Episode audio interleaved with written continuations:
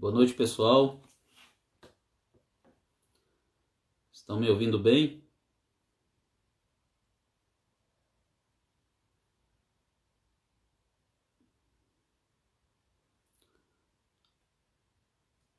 Boa noite, Lore. Boa noite, Antônio Giovanni. Boa noite, minha querida amiga Lúcia Luz. Muito nos honra a sua presença aqui conosco essa noite. Minha esposa Marta Andrade, aqui conosco também. Nosso querido amigo Robério. Meu amigo, deputado estadual Tiago Correia. Um abraço, meu irmão. Seja bem-vindo Arnaldo Ferreira. Enquanto vocês vão entrando, vão clicando no aviãozinho aí, no coraçãozinho, para que a gente tenha um maior número de pessoas para tratar de um assunto muito importante hoje à noite, que é justamente a educação como transformação, né? Educação e transformação. Abimael, seja bem-vindo. César Lopes, Sejam todos bem-vindos.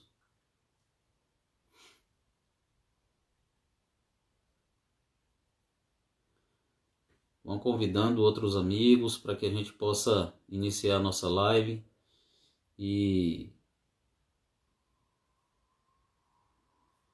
já convidar o nosso amigo dessa noite, que é o professor Luiz Carlos Ibiapaba, grande mestre já está aqui conosco, já está se manifestando ali.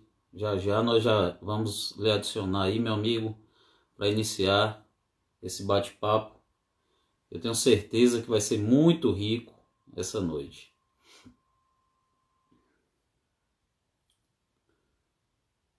Sejam todos bem-vindos. Marisa, obrigado pela presença.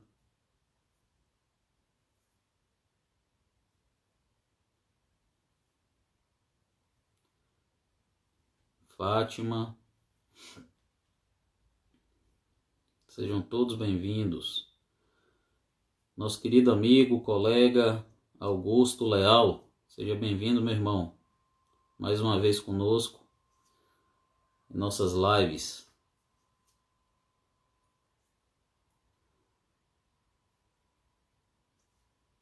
Sejam todos bem-vindos. Vamos clicando aí no coraçãozinho, no aviãozinho para que a gente tenha um maior número de pessoas essa noite para bater esse papo gostoso com o nosso querido professor Luiz Carlos Ibiapaba. Seja bem-vinda, Sabrina, pré-candidata a vereadora pelo MDB. Seja bem-vinda.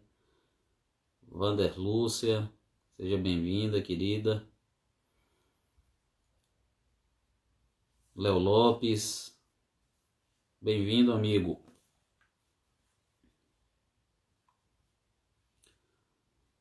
Nosso querido colega, Dr. Átila Ferreira, seja bem-vindo. Então vamos lá, vamos convidar nosso amigo desta noite, professor Luiz Carlos Ibiapaba.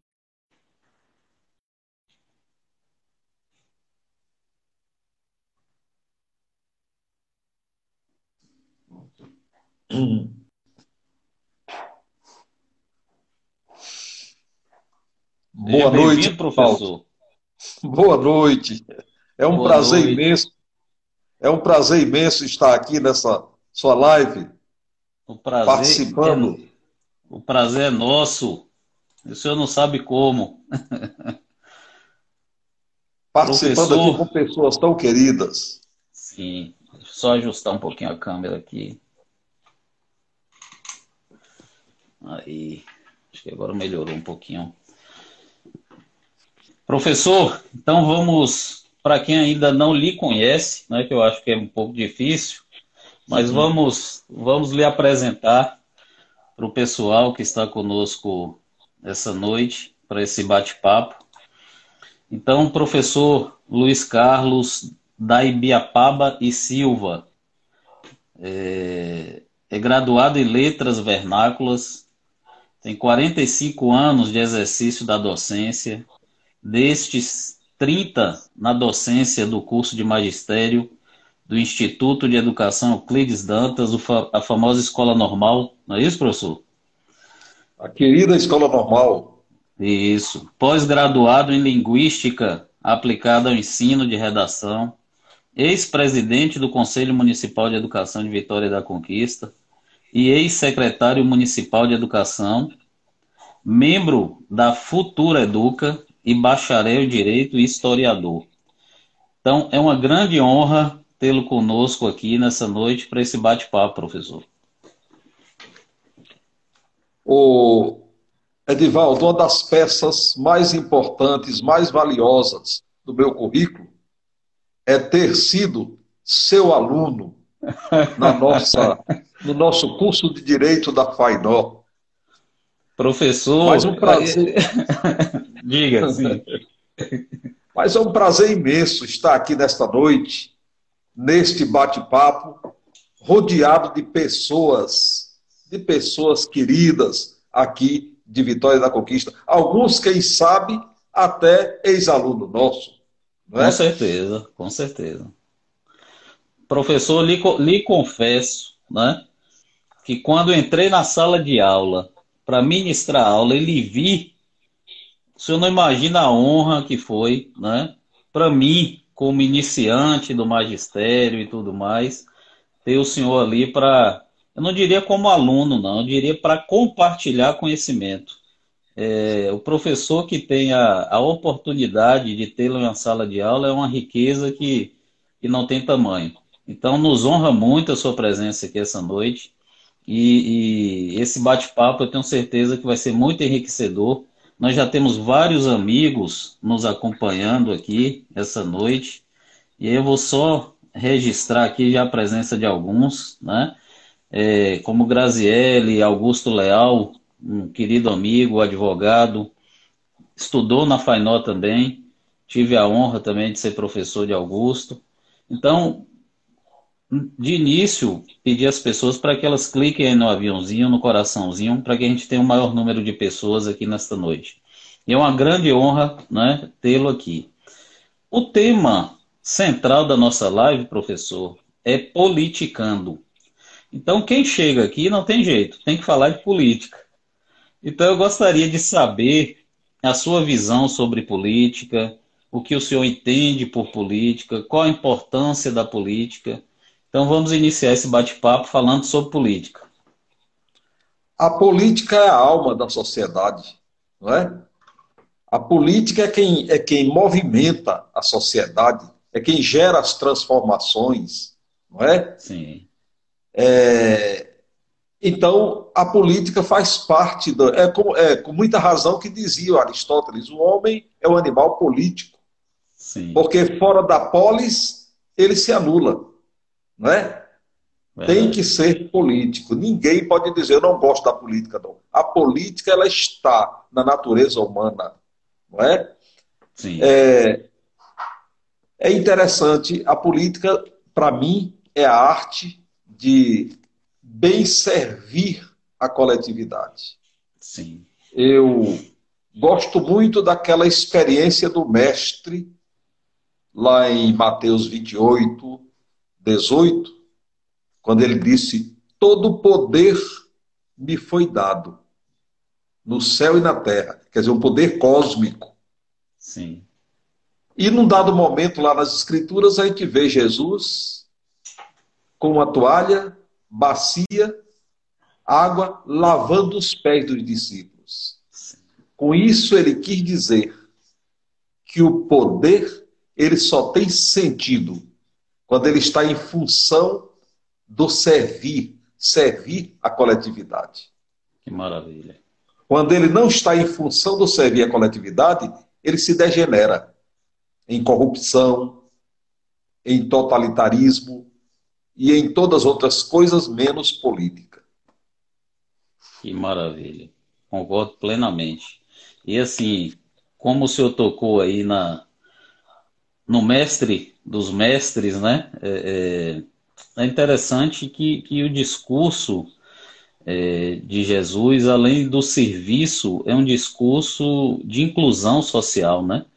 quando ele diz ali para servir, né, para servir o pobre, o órfão, a viúva, né, ele estava ali tratando dos marginalizados, ou seja, aqueles que viviam à margem do seu tempo, em um discurso totalmente de inclusão social que a gente pode plenamente aplicar no nosso contexto social nos dias de hoje. É um discurso, infelizmente, infelizmente ainda muito atual, né? Que precisa ser aprendido, né? Precisa Sim. ser aprendido. Ele dizia: Eu não vim para ser servido, mas eu vim para servir. Né? Sim, que maravilha. Registrar a presença aqui, professor, de mais alguns amigos. É, Fábio Sena está conosco. É, Viviane Oliveira. Sejam todos bem-vindos. Bruno Santana, Carmen Linhares, Josenaldo, querido professor Josenaldo, uma honra tê-lo conosco aqui também. Rafael Felipe, Lucas Soares. Então, registrar a presença de todos esses amigos. E quem está chegando agora, nós vamos tratar hoje nessa live de educação e transformação. E, obviamente, que nós temos alguns temas é, muito atuais relacionados à educação. Vamos chegar neles já já, principalmente a questão do novo Fundeb, e nós estamos hoje com um especialista nessa área, na área da educação. Então vão clicando aí no aviãozinho, no coraçãozinho, para que a gente possa ter o um maior número de pessoas essa noite para discutir sobre esses assuntos. Professor, a gente sabe da, da grande importância que é a educação básica, né? E o Fundeb é um dos grandes instrumentos dessa de fomento dessa, dessa educação básica. Eu gostaria que o senhor dissesse para aqueles que estão, para mim também, para todos nós que estamos aqui hoje, o que é o Fundeb, do que, que se trata o Fundeb, é, qual a importância do Fundeb da educação básica, tanto para o município como para o Estado, né, para o nosso país como um todo. O Fundeb é um fundo formado por 27 fundos, porque cada estado e o Distrito Federal tem também o seu fundo. Ele é formado por recursos de impostos, de tributos, né? dos estados, do. Distrito Federal, dos municípios e da União. Interessante que o Fundef é a evolução do Fundef. O Fundeb é a evolução do Fundef. Sim. O Fundef foi criado pela Lei 9.424 em 1996. Agora, com existência determinada. Não é? Com existência determinada. O Fundeb ele foi criado já em 2007. 2007. Porque o Fundef era só, só financiava o ensino fundamental. O Fundeb, ele financia toda a educação básica.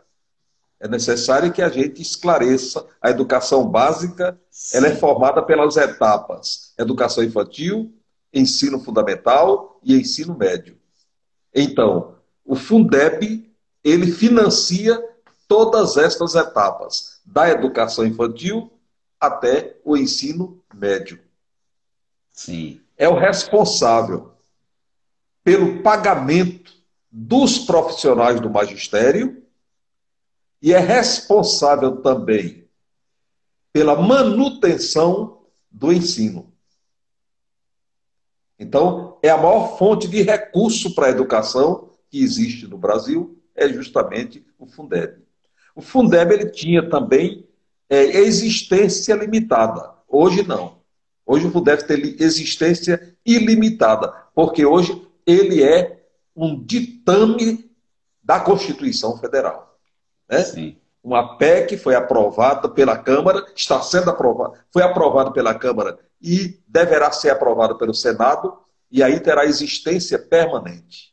Sim. Não mais essa questão, esse perigo de apagão na educação. Não é? Verdade, Por quê? Verdade. Porque não vai, não vai haver mais prazo limite para a existência do Fundeb. É. Professor, e, e, com esse novo Fundeb, o que que realmente muda? É, qual o benefício que esse novo Fundeb traz para a educação básica? Olha, vários avanços ocorreram nesse Fundeb, né? A tendência, a tendência é de se ter em nível de municípios e em nível de estados novas políticas de educação básica. É, o Fundeb ele vai ser o responsável pelo financiamento das ações do Plano Nacional de Educação, certo?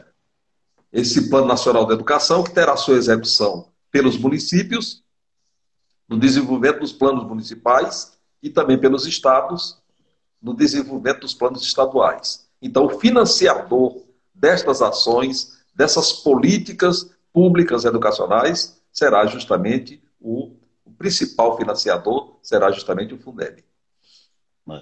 Me parece também que, que o repasse que era feito pela União vai ter um, um, um certo acréscimo né, com, essa, com esse novo Fundeb. Um é... substancial acréscimo. Sim. É um substancial acréscimo, Edivaldo. Sim. Antes eram 10%. Sim. Com esta, com o novo Fundeb, serão 23%. Certo? É. Isso aí se dará de forma escalonada.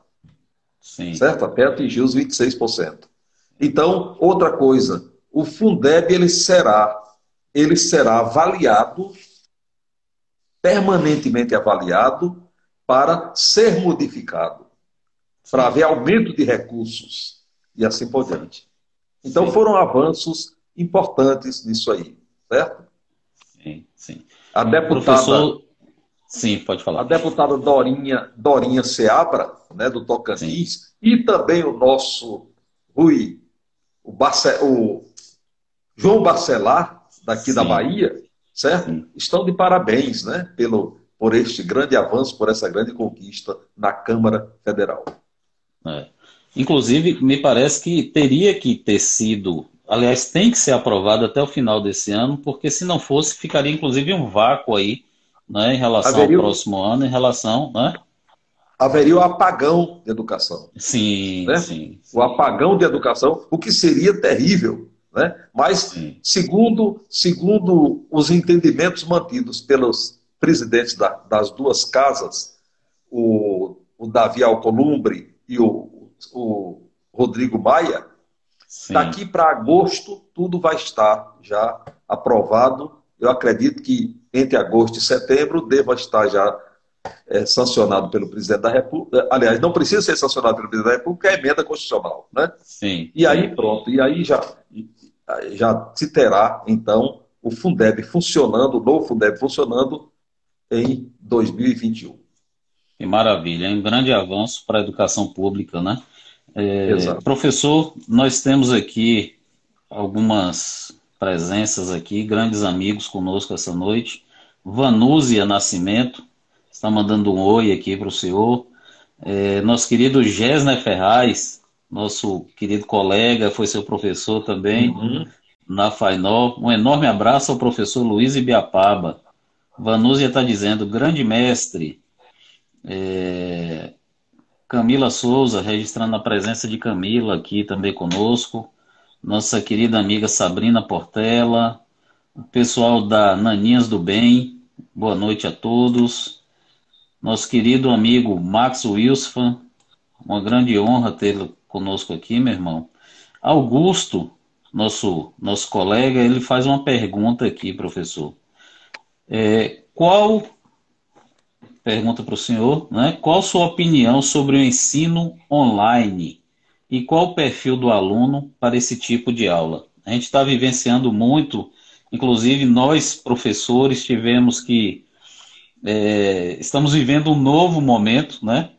Não estávamos acostumados com isso. A partir de março, abril, mais ou menos, nós tivemos que nos readequar a esse novo momento, na FAINO, principalmente, ali onde a gente leciona, e com as aulas virtuais. como é que o senhor está vendo isso? E eu gostaria de acrescentar, inclusive, um, um ponto aqui na pergunta de Augusto, porque a gente sabe, inclusive, da dificuldade que a escola pública tem em relação a esse, esse aspecto da aula online. Então, nós estamos vendo o que? Presenciando o que nesse momento? Que as escolas particulares não é que tem uma melhor condição, que, na realidade, os alunos também é, têm condições de ter o seu computador, o seu smartphone em casa, é, tem as aulas online e vem usufruindo desse momento de pandemia da educação. A grande realidade é essa.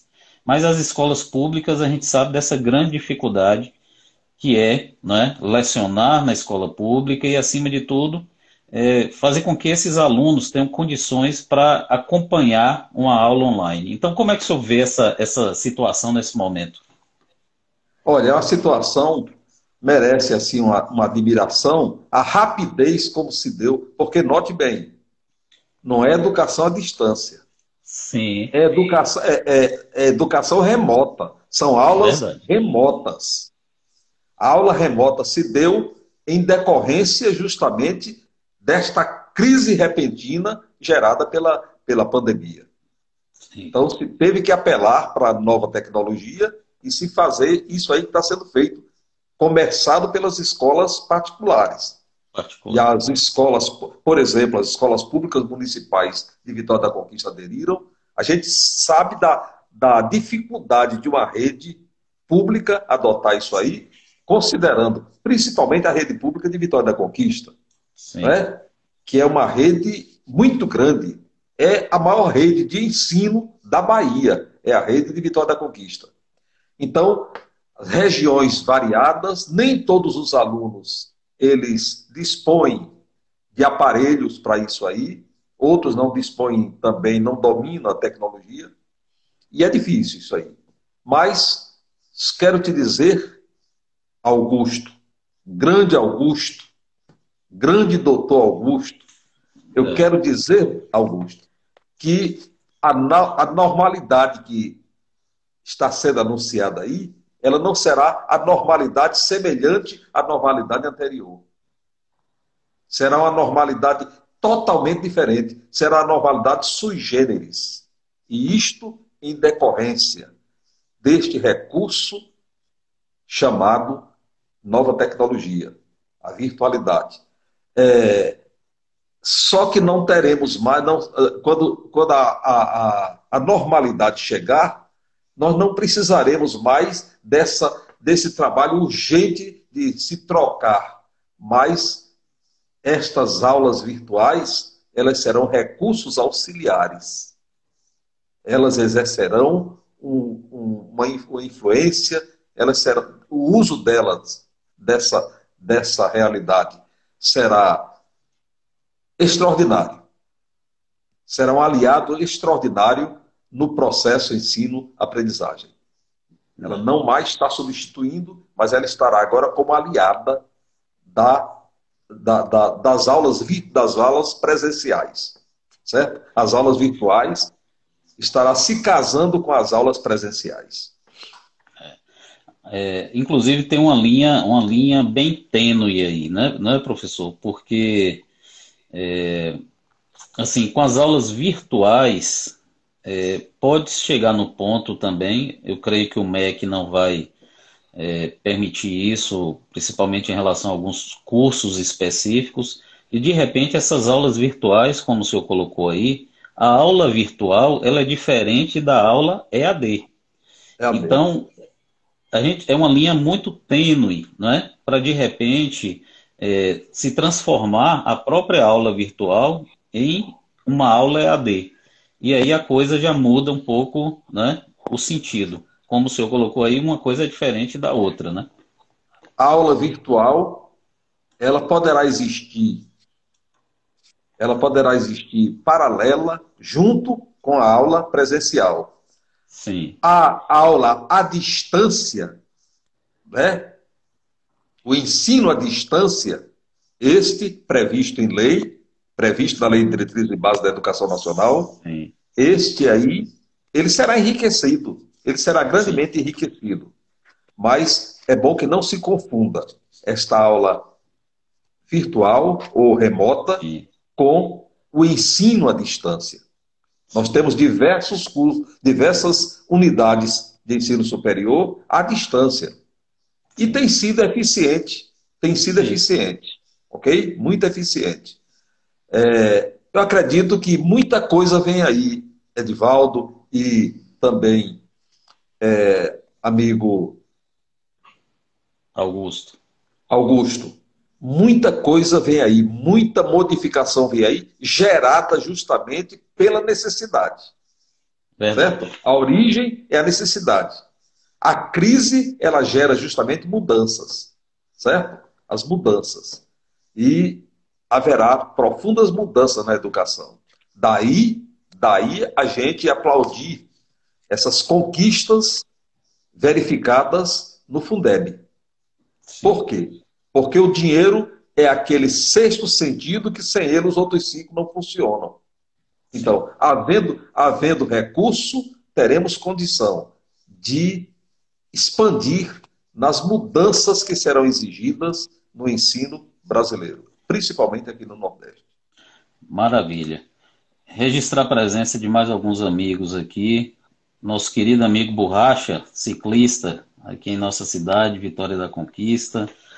É, Luizinho Cardoso, faz uma referência aqui ao senhor, professor. Grande professor, meu professor no magistério na escola normal, Luizinho Cardoso. Augusto Leal também agradecendo a resposta. Registrar a presença do nosso querido amigo é, Maurício Vasconcelos, advogado, criminalista, próximo aqui da gente, né, conterrâneo de Brumado. Gostaria de agradecer a presença aqui, doutor. Uma honra tê-lo conosco. É, Fábio Sena faz uma, uma pergunta aqui, professor. É, no caso das crianças na pandemia, não seria o caso de uma revisão deste modelo de aulas presenciais diárias, especialmente no ensino superior? O, o Fábio, grande amigo Fábio, figura que eu devoto muito respeito, grande jornalista, oriundo de uma escola, de uma escola que já não existe mais. É, Fábio Senna, olha, retornarem as escolas, as suas atividades, tem que haver uma retomada tem que haver, primeiramente, uma diagnose, para se chegar a um diagnóstico do que foi que nós fizemos neste período de pandemia. Para, a partir daí, se fazer uma retomada. Uma retomada daquilo que foi trabalhado e daquilo que também não foi trabalhado. Tanto é que alguns sistemas, alguns sistemas funcionarão o ano que vem pagando débitos, pagando débitos daquilo que foi planejado esse ano. Então tem que haver, porque a educação a gente tem que estar, tá, estar permanentemente avaliando. A educação é feita dentro de um planejamento, seguindo o planejamento. Então tem que haver essa retomada, tem que haver essa diagnose para chegar a um diagnóstico e para se fazer esta retomada para que o aluno ele não venha ser prejudicado no seu curso de estudos. Maravilha. É... Temos uma referência aqui de Arnaldo Ferreira, meu tio, está aqui conosco, Sim. sempre nos acompanhando grande, em nossas lives. Grande presidente, grande presidente da ABB. Isso, tá, colocou aqui, grande mestre Biapaba, esse conhece de educação. Registrar a presença aqui também de Nina, Nina Ferreira, está aqui conosco. Professor, eu gostaria de entrar. Eu só quero te um... dizer uma coisa, rapaz. Sim. Você é um, você é um cara muito enjoado. Porque, porque você, você escolhe as pessoas. Só tem gente boa aí com você, rapaz. Hein? Mas, mas que aqui. Seleção, quem... Que seleção danada você fez. Só tem as gente pessoas... boa. as pessoas vieram por sua, sua presença na nossa live. Professor, é, essa, esses dias eu ouvi uma entrevista do senhor é, com Massinha, né, no programa de Massinha, falando de Anísio Teixeira, né, um catingueiro próximo, nascido aqui próximo a nós, a conquista. E o senhor falava com uma paixão de Anísio Teixeira, é, da parte histórica, do contexto histórico, de como Anísio Teixeira foi importante para a escola pública no nosso país. Eu gostaria que o senhor falasse um pouquinho de Anísio Teixeira, para que aqueles que estão nos acompanhando essa noite, que eles possam também, aqueles que ainda não conhecem, possam conhecer um pouquinho da história de Anísio Teixeira. Anísio Teixeira, nosso conterrâneo regional, aí de Caetité, não é? Sim. Anísio Teixeira, ele deveria ter sido, ter sido eleito o patrono da educação nacional. Não negando o valor de um Paulo Freire, mas o Anísio Teixeira, ele deveria ser o patrono da educação nacional.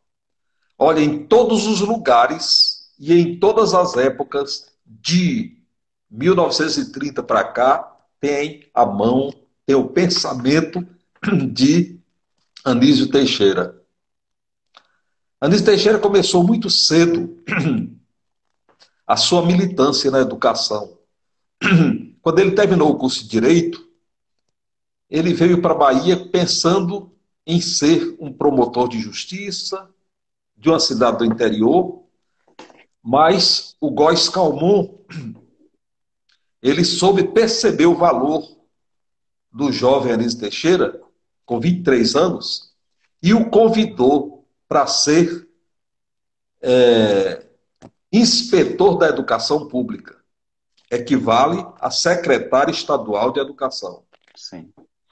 E ao assumir aquilo ali, ele sentiu o peso da responsabilidade. E fez um plano de viagem para conhecer a educação de outros países, principalmente países europeus e também o norte-americano, a Norte América. E ele foi e ele ficou empolgado e a partir daí ele se definiu como educador. Principalmente quando ele chega nos Estados Unidos e ele entra em contato com o pensamento de John Dewey, de Kilpatrick, né, filósofo da educação, do, do perenalismo e também do pragmatismo norte-americano, aí ele vem empolgado. E aqui ele começa ele começa um trabalho com educação em Salvador. Bom, depois ele sai, ele sai, vai para foi para a Unesco, andou por, um, por diversos lugares. Ele foi o primeiro mestre, foi o primeiro mestre em educação, foi Anísio Teixeira. Fez o mestrado na Universidade de Colômbia, lá em Nova York, com esses filósofos da educação, estudou com esses, assim como eu estudei com você, ele estudou com esses filósofos, né? com João é. Dewey e com Kilpatrick. E aí ele vem para o Brasil, começa todo um trabalho engajado com aquelas conferências da educação, que não foi nada mais nada menos do que educadores preparando o capítulo da educação da Constituição de 1934. E aí, então, ele começa todo um trabalho, é, é, cria a Universidade, do, a Universidade do Distrito Federal, na Universidade do Distrito Federal, ele coloca o magistério agora, certo? Como curso superior, né? É, cria o nosso curso de pedagogia e aí ele começa todo um trabalho de reforma, certo? Foi o criador, foi o organizador da escola pública no Brasil, Anísio Teixeira. Veio o golpe de, de, do, Estado, do Estado Novo, e ele agora é obrigado a se exilar na sua terra. Ele deixa a educação e vai explorar agora o ramo de mineração. Passa, nesse período, ele faz diversas articulações beneficiando a região, principalmente Vitória da Conquista. Ele via Vitória da Conquista como um, com um potencial muito grande. Naquela ocasião, ele, ele insufla o pessoal aqui para cobrar do governo uma escola estadual, que não tinha escola estadual. Aí vem Barão de Macaúbas. Depois, ele influencia um grupo de Caetité, Sim. a Pleiade de Caetité, liderada por Padre Palmeira, para vir para a Vitória da Conquista e criar aqui um ginásio. Aí vem aqui. Aí é quando chega Everardo Público de Castro, diga-se de passagem, com muita justiça, o nome do, do, do planetário. Do planetário receberá o nome, com muita justiça, do mestre Everardo Público de Castro, meu colega na escola normal. E e aí vem e cria o Colégio Padre Palmeira. Né? Dali do Colégio Padre Palmeira saíram grandes homens. Eu posso destacar um que se destacou no cenário nacional, o nosso Elkson Soares. Não é? Elkson Soares, o catingueiro aqui de. de né? Veio e estudou ali com o padre, aos pés do Padre Palmeira. Do Padre Palmeira. E o Anísio, depois que termina o Estado Novo, ele aqui ele, o, o, o, o Otávio Mangabeira é eleito e ele é escolhido como secretário de Educação. Como secretário de Educação, está na sua agenda a criação do nosso Instituto de Educação, nosso Instituto de Educação Euclides Dantas que era escola normal. Foi criada como escola normal. Depois é que passa a condição de Instituto de Educação. Interessante que esse sistema, esse trabalho de Anise Teixeira, trabalho muito articulado. Escola, as escolas normais criadas no interior, todas estavam ligadas ao Instituto de Educação Isaías Alves, o ICEA, em Salvador. Todas elas articuladas. Outra coisa, as escolas, as escolas, os ginásios e escolas primárias estavam articuladas com as escolas normais locais.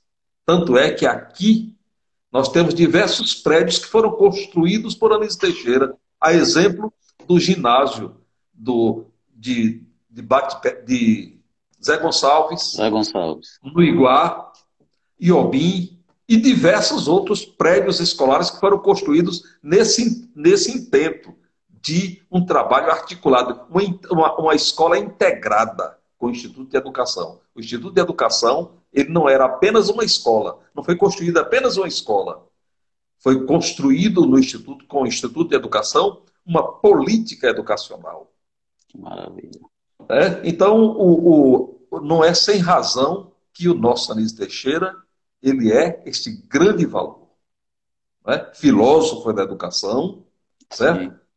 Filósofo da educação, administrador, e este homem que tem uma história muito grande. Ele disse, quando alguém, ele estava construindo naquela ocasião a escola parque, e um repórter, repórter assim, arguto, assim como o nosso é. amigo Fábio Sena, chega para ele, mas, mas, professor, mas não vai ficar muito caro essa escola? Ele disse, olha, mais caro é a guerra. Verdade. Temos que. Não existe educação, não existe educação barata. Educação é caro. Então, em vez de se estar financiando guerra, tem que se financiar a educação. Então, note que ele era aquela figura que ele sabia o que estava fazendo. Né? E hoje a gente vê aí uma escola pública iniciada, organizada por Anísio Teixeira, enfrentando seus percalços, mas existe uma estrutura, existe sistema, os sistemas, os sistemas de educação estão aí, que foi um, iniciado. Quando, quando o, o, o nosso amigo da LDB, Darcy Ribeiro, inaugurava o primeiro CIEP lá no Rio de Janeiro, Aí, aí o repórter dizia o seguinte: olha aqui, ele está trazendo uma escola que obedecerá ao seu pensamento, porque ele é um filósofo da educação. E o Daci era aquele cara bem né, rápido e caceteiro. Ele dizia o seguinte: não, não, eu não sou filósofo da educação, eu sou antropólogo. Filósofo da educação é meu amigo Anísio Teixeira. E o pensamento que originou essa escola, o que vai estar orientando essa escola é o pensamento de Anísio Teixeira. Então, Anísio Teixeira esteve pre presente, ele, é, o substrato filosófico da LDB é o pensamento de Anísio Teixeira. Esse, esse, esse fundo de educação que a gente está lutando e que, a, e que a Câmara. Isso aí foi idealizado por Anísio Teixeira. Que maravilha. A escola de tempo integral, que está lá na LDB, Anísio Teixeira. Educação de jovens e adultos, Anísio Teixeira. Então, Anísio Teixeira foi, de fato, o bambambam bam, bam da educação nesse país. Que maravilha, que riqueza, que riqueza histórica, viu? Que aula. Professor, registrar a presença de mais alguns amigos aqui. Nossa querida amiga professora Meisa Guzmão está conosco aqui também. É, Fábio Sena está dizendo: concordo com o professor quanto ao fato de ser maciço e permanente o investimento em educação. Augusto Leal, uma fonte de conhecimento. Luizinho Cardoso está fazendo uma pergunta aqui. Qual será a maior dificuldade dos governos pós-pandemia para uma melhor educação, tendo em vista uma real necessidade de qualidade, cuidado e transformação?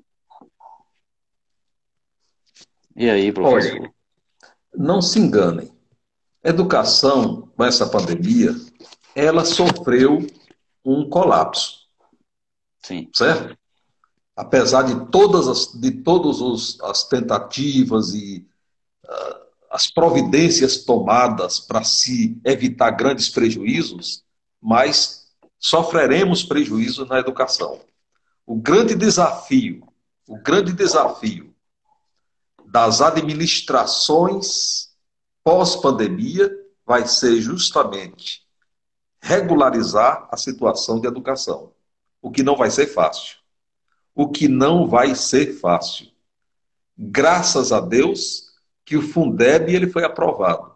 Sim. Porque se o Fundeb, o Fundeb não tivesse sido aprovado, seria impossível se tirar educação da situação em que ela se encontra. Mas eu acredito que com a vontade política dos governantes, aliado justamente à força do nosso magistério, eu acredito que a gente venha vencer esta crise. Esta crise será, será vencida e voltaremos a fortalecer o nosso polo educacional. Vitória da Conquista é um polo educacional pujante. Sim. O nosso principal produto econômico em Vitória da Conquista é a educação. Verdade. Então é necessário que a gente a gente preserve isso aí. A gente preserve, lute com unhas e dentes para preservar justamente a nossa educação. Notem que no passado, quando o café caía, tudo desabava em Vitória da Conquista. Hoje o café cai, o café se levanta ah. e a gente não está nem aí por quê? Porque educação, educação e saúde garantem isso aí. Nosso polo educacional e polo de saúde. Então, passaremos por grandes dificuldades. Sim. Grandes dificuldades. Mas iremos vencer. Venceremos. Com fé em Deus. Professor, é, é, registrar a presença aqui de mais alguns amigos aqui. Um amigo especial, nosso querido Marcelo Melo, está dizendo aqui, professor Luiz, grande amigo e educador, um mestre. Seja uma honra, Marcelo, tê-lo conosco aqui nessa noite é, registrar a presença da nossa querida colega Bel Nolasco, Jussara Sampaio. Professor, é, nós temos um Marcelo, quadro... Marcelo Sim. Melo, Sim. Grande, grande secretário de Educação. Iniciou a gestão Ezen Guzmão, um cidadão de uma vontade política férrea. Ezen levou uma equipe muito boa, né? professora professora Selma, professora Giovanni, e soube também valorizar muito a prata da casa. Sim.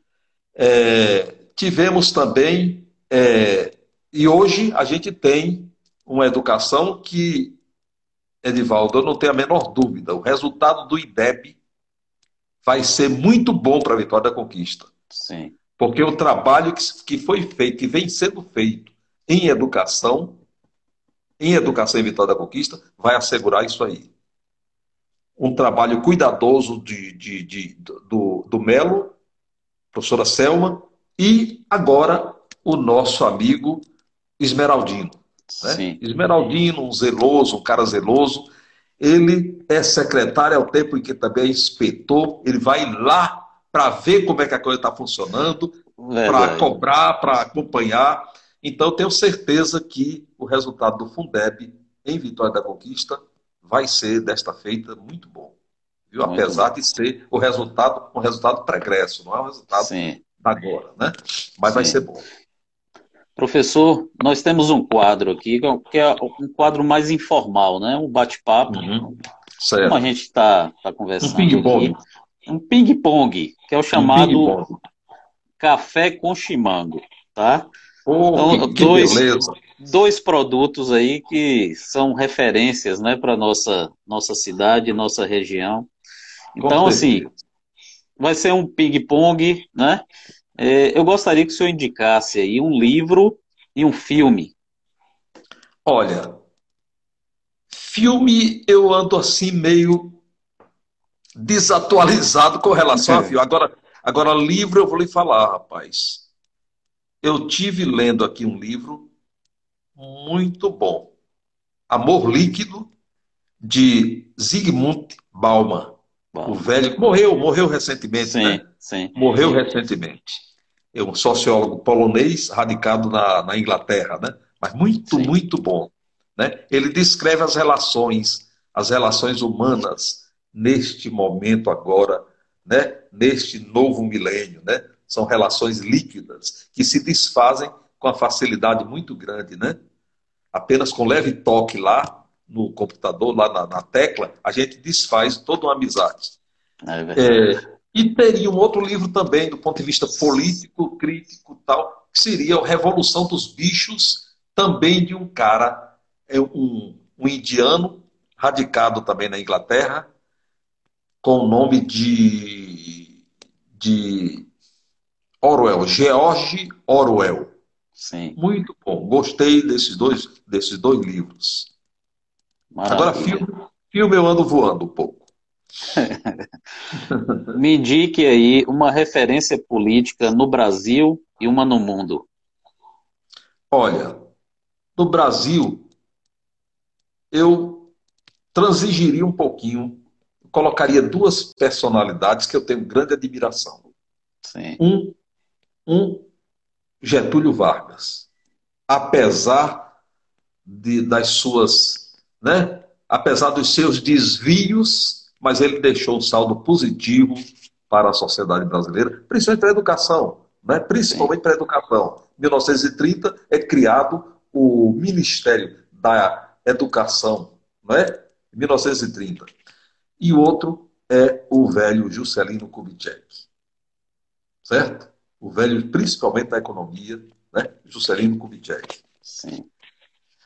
Agora, Internacional também teria, do, teria dois. Sim. Martin Luther King, nos Estados Unidos, e o Nelson Mandela, o velho Nelson Mandela.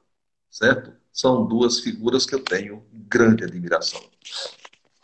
Coincide com as minhas também. Tenho, tenho uma grande admiração pelos dois, tanto por Luther King como por Mandela. É... Uma comida favorita, professor? Cuscuz. Prato favorito. Cuscuz. Cuscuz. Para você ter uma ovo, ideia. Cuscuz com ovo? Com ovo, com ovo ou com carne. e quando sobra cuscuz dia da manhã, eu como cuscuz com feijão é, meio-dia. É mesmo? É. Cuscuz, cuscuz com feijão? Todo cuscuz. Já, já, já experimentou? Não. O cuscuz com feijão é extraordinário, mestre. é. uh, um, um lugar que o senhor tenha visitado que lhe marcou. Olha, dois lugares aqui, e os dois, os dois, um na região sudeste e outro na região sul. A da Sudeste, Campos, Campos do Jordão. E no Sul, Gramado. Aí você diz, por quê? Não, pelo seguinte, eles souberam administrar suas condições naturais. Verdade. Como dizia o Juvenalito Guzmão, eles Grande não amigo. esbanjam, eles não esbanjam seu frio. Certo? O frio dessas regiões não é, não é esbanjado, mas é vendido e bem que vendido. Que né? maravilha. Vitória da Conquista teria tudo também para vender o seu frio. Certo? E vendendo o seu frio, venderia o seu frio junto com a sua cultura, com a poesia, com a pintura, com os nossos artistas plásticos e tal. Seria uma grande, um grande referencial para a nossa, nossa terra. Agora, eu te faço uma pergunta, mestre. Já que você está tá sempre nesse aqui, me diga uma coisa.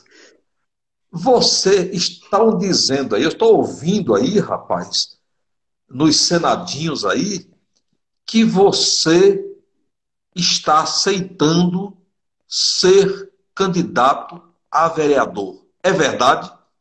que é verdade? pergunta. Não, isso não estava no script, não, viu, mestre? Mas é verdade. Olho no olho, mestre. Olho no olho. É verdade? Sou, sou, sou, sou pré-candidato a vereador. Fui candidato na última eleição, fiquei na suplência e estou indo novamente para essa, essa caminhada, né? porque nós realmente acreditamos que, que a política é isso. A política, como o senhor colocou bem aí no início, a política é serviço, é servir a coletividade. Nós vamos colocar o nosso nome novamente à disposição do povo de conquista. E se o povo entender que nós temos condições de assumir uma cadeira na Câmara de Vereadores, estaremos lá para contribuir com a nossa, nossa população e nossos queridos amigos de Vitória da Conquista. Eu quero dizer para você uma coisa, Sim. que eu observei o seu comportamento quando você assumiu quando você assumiu a titularidade na Câmara. Você foi também líder do governo naquela ocasião, assumiu a titularidade de líder do governo. E eu vi como você se articulava, como você tinha uma conversa livre com todos os setores, com a situação e com a oposição. Então, e eu tenho certeza, é, Edivaldo, que a Câmara ela será, ela será altamente enriquecida com a sua presença como vereador. Tenho toda certeza disso aí. Assim como a Câmara foi enriquecida com a presença do seu pai. Sim. Certo? Do seu pai. Seu pai foi meu contemporâneo. Na época que eu militava também na política, ele foi meu contemporâneo e ele prestou grandes serviços. E você tenho certeza que vai prestar melhores serviços que ele. Ele prestou grandes serviços, mas você vai prestar serviços melhores do que o Edivaldão, o Edivaldo Velho.